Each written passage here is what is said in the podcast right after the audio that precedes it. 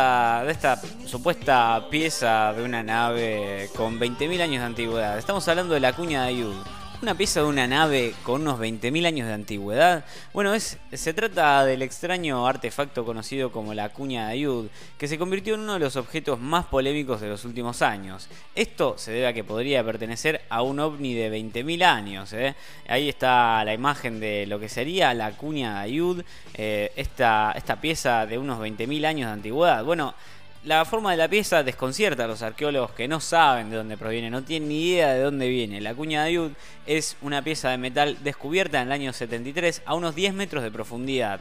Se encontró de manera accidental a unos huesos de mastodontes junto con la, con la cuña. Sin embargo, lo que causó más controversia fue la pieza de metal. ¿eh? La extraña pieza encontrada en la ciudad de Ayud, eh, Rumania, donde se donó al Museo de Historia de Transilvania, estuvo oculta durante años hasta ser redescubierta.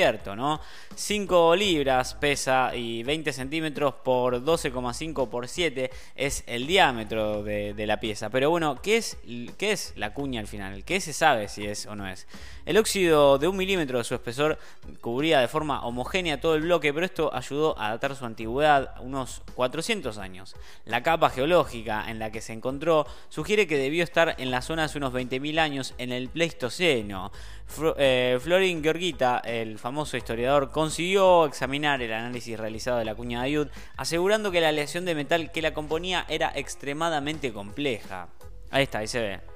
Ahí se puede ver un poco cómo, ¿Cómo es esto? ¿De qué se trata?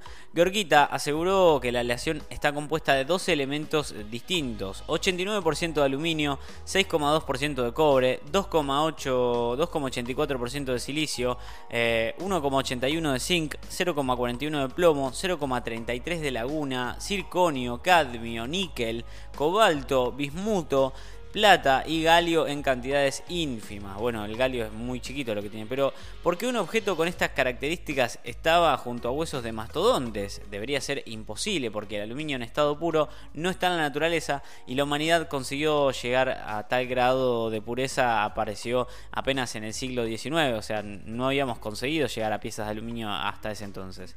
Un ingeniero aeronáutico aseguró que la pieza se parece a la de un tren de aterrizaje de un avión.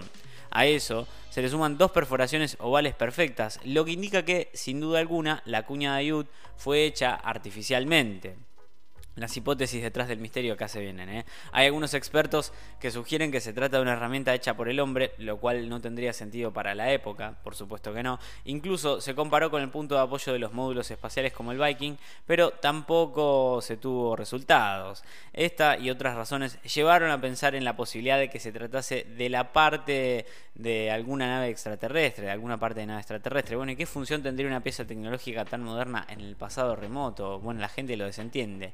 Gorgita, en un artículo publicado en Ancient Skies, declaró que preguntó sobre la pieza a un ingeniero aeronáutico y los resultados de su análisis son los siguientes. El ingeniero respondió que de acuerdo a su composición y el agujero en la coña, además de un patrón de abrasiones y rasguños en el metal, se trataba de una pieza de un tren de aterrizaje de un avión. Bueno, y de ahí en adelante, ¿cómo seguimos? Nadie sabe.